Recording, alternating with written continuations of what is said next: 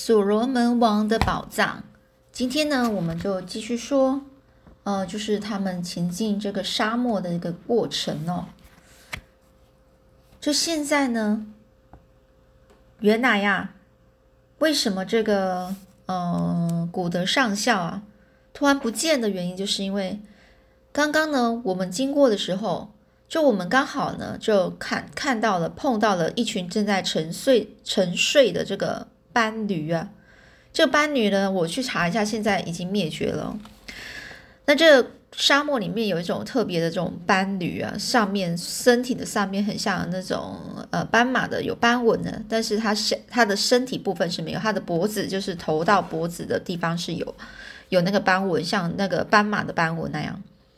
好，那所以呢，他们刚好碰到这一群在沉睡的这个斑驴，这古的古的上校就刚好呢就被一只。斑驴给绊倒，而这头斑斑斑驴呢，就是站起来的时候，刚好呢，就是呃驮着它，就是它呢就站起来的时候，刚好呢，就是呃就是身体呢，就是这上校身体刚好在在呃这个这个驴子的上面呢，然后呢，他就驮着它，然后奔跑，而我呢就向其他人打声招呼，便去追这个古古德上校去了。心里担心呐，这个古德呢，他会上受伤啊。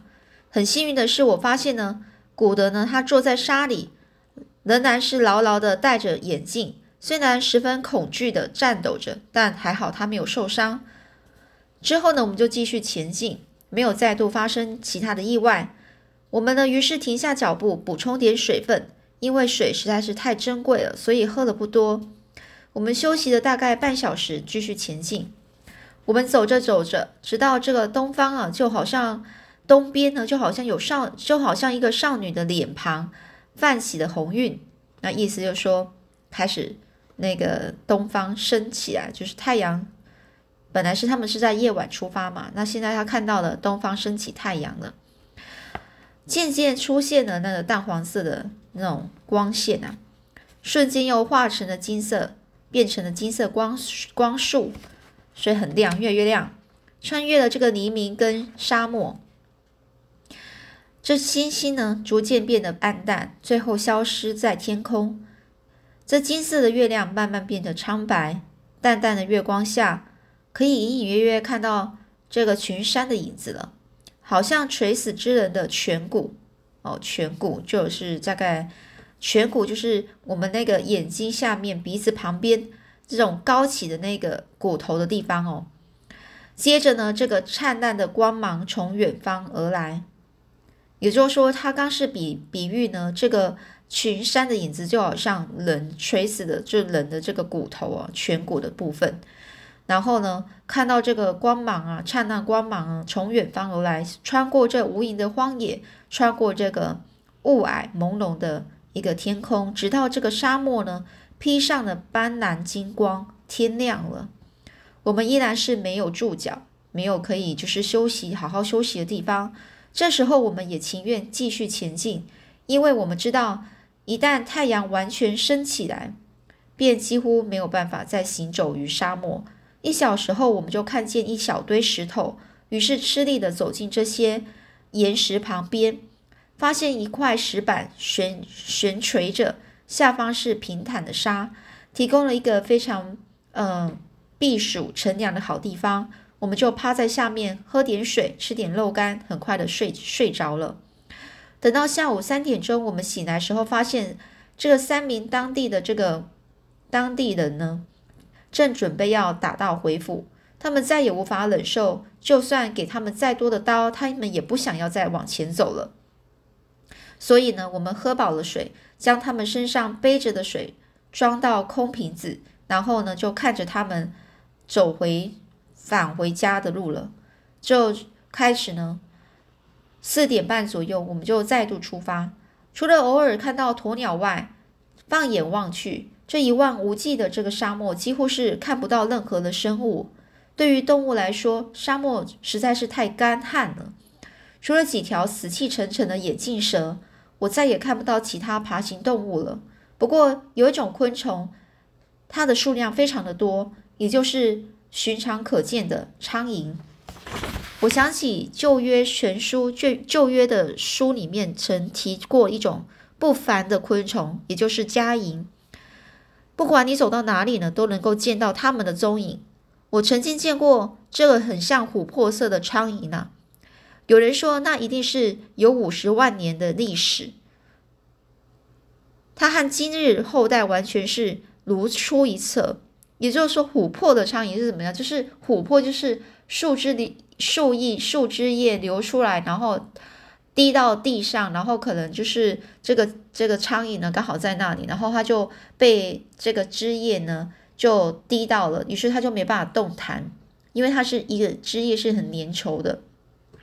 于是久而久之呢，它就在这地底下，然后很久很久。那所以呢，当大家挖出来看到这个琥珀里面的这个苍蝇的时候，大家看到它那个苍蝇的样子，跟现在的苍蝇的样子就几乎是一模一样啊！我毫不疑问，毫不怀疑，如果世界上最后一个人死于夏天，这苍蝇肯定啊，仍然是会围着这个尸体嗡嗡作响。日落时分呢，我们就歇了歇脚，就休息一下，等待如同往日一般静谧的月亮升起。直到凌晨两点，我们休息片刻。整晚呢，全尽是疲惫的赶路，就是整晚啊，我们就是一直在很疲劳的赶路赶路的。直到受欢迎的太阳升起，这才结束了费力的旅行。我们喝了点水，精疲力尽的倒在沙地，不久就睡着了。在这时候没有必要放哨，就没有不需要不需要有人去，呃，就是醒着不能睡，或者醒着去监视附近有没有什么危险的，就说不需要，因为在这辽阔而且荒无人烟的这个沙漠里，没有任何人事物会让人心生恐惧。他唯一的敌人就是这炎热、干渴、苍蝇、苍蝇啊，这些比来自人类或动物的威胁更大。这次呢，我们并没有幸运的找到可以可以提供这个遮阳的岩石，然后躲去躲这个烈日。我们早上七点钟醒来，感觉自己就好像烤架上的牛排似似的，差一点就被烤熟了。这如火烈日就要吸出我们的血，我们坐起来热得气喘吁吁。亨利爵士就说：“哎呀，古德他就附和之后说：太热了。”确实是炎热难耐呀，我们找不到任何可以遮蔽的东西，四周除了是无限耀眼的阳光外，什么都没有，没有岩石，没有树，而这烈日下，沙漠上呢，全部都是热气，就好像是在火炉里面。这亨利爵士呢，亨利爵士就说着：“怎么办呢？我们总不能这样下去吧？”我们彼此呢就很。茫然的，就是完全是呆滞的，就互互相看着。古德就说：“啊，我有办法，我们挖洞钻进去，并盖上这个卡罗矮树丛，我们就可以挡一下阳光。但这个建议啊，真的是不太具有什么吸引力。但是呢，总是聊胜于无啊，总是聊胜于无，就是呃，没有总，就是有这个方法，总比没有的好。”于是我们就用这个泥铲呢，开始开始做，开始干活。这一小时后，我们就挖出一道长十英尺、宽十二英尺、深六两英尺的地方，然后用猎刀割取一些这个嗯矮灌木，然后平铺在这个洞穴的上方，盖住身体。文特沃格热是一个霍屯都人哦，炎热对他来说不不具有特别的影响。这么一来。多少遮蔽些些许阳光，但这临时洞穴的里面的这个热度实在是太难以忍受了。比较起来呢，这个加尔各答的这个黑洞啊，或许只能说是是个玩笑。也就是说，这个加尔各答的黑洞是什么呢？是在说这个地方啊，是法国在十七世纪的时候，在这个呃一个地方啊，直加拉。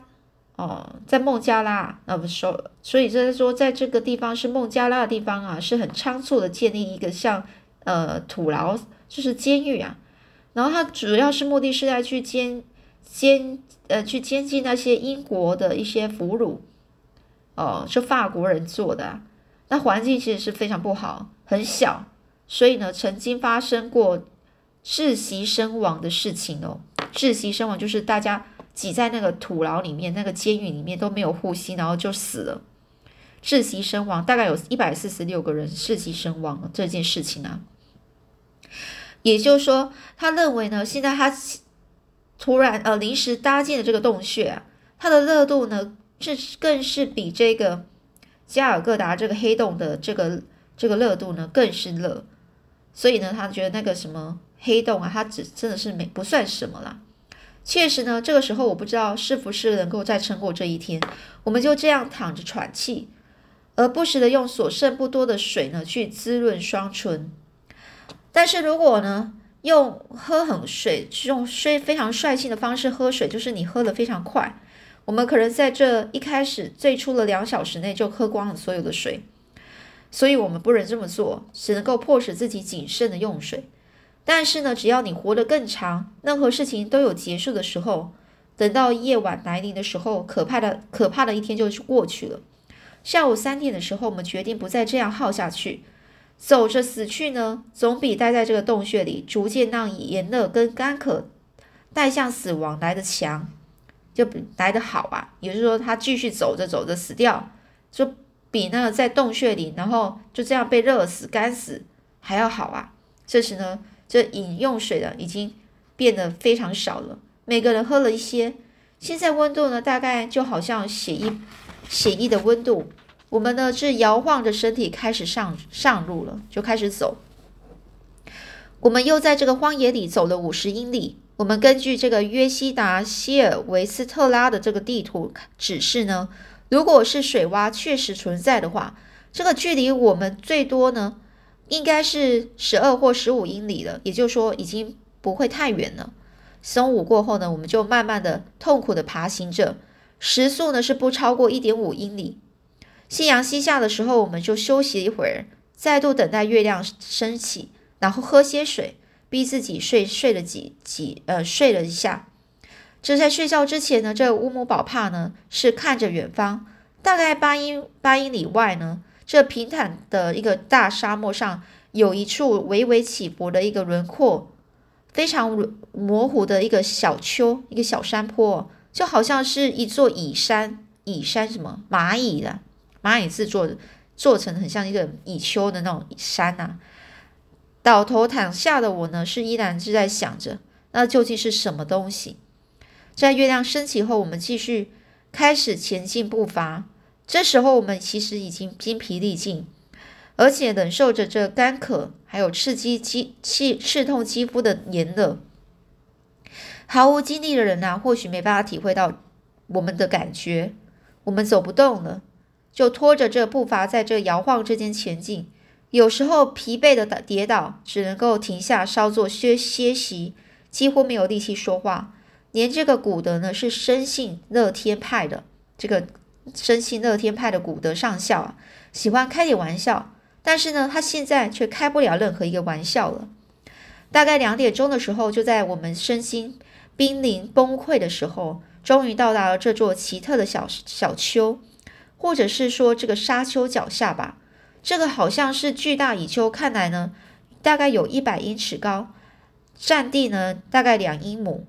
我们停下脚步，渴了，喝完了最后了不最后一滴水，然后我们就躺下，倒头睡着时，而你听见呢乌姆宝帕用祖鲁祖鲁话说着说：“如果找不到水，明天月亮升起的时候，我们就得死啊。”尽管天气这般酷热，听到这些话之后，我能开始哆嗦，打打起哆嗦，就是开始颤抖起来了。也就是说，就算天气这么热，他还是觉得开始发抖，身体发抖了。这么接近死亡，并不是一件快乐的事情啊。但是，就算是想起死亡，却仍然没办法阻止我进入梦乡的渴望，就是实在是太累了，所以他就进入梦乡了。那下一章节我们要看的是水。那我们下次呢，再来看到底他们真的可以找到水了吗？好。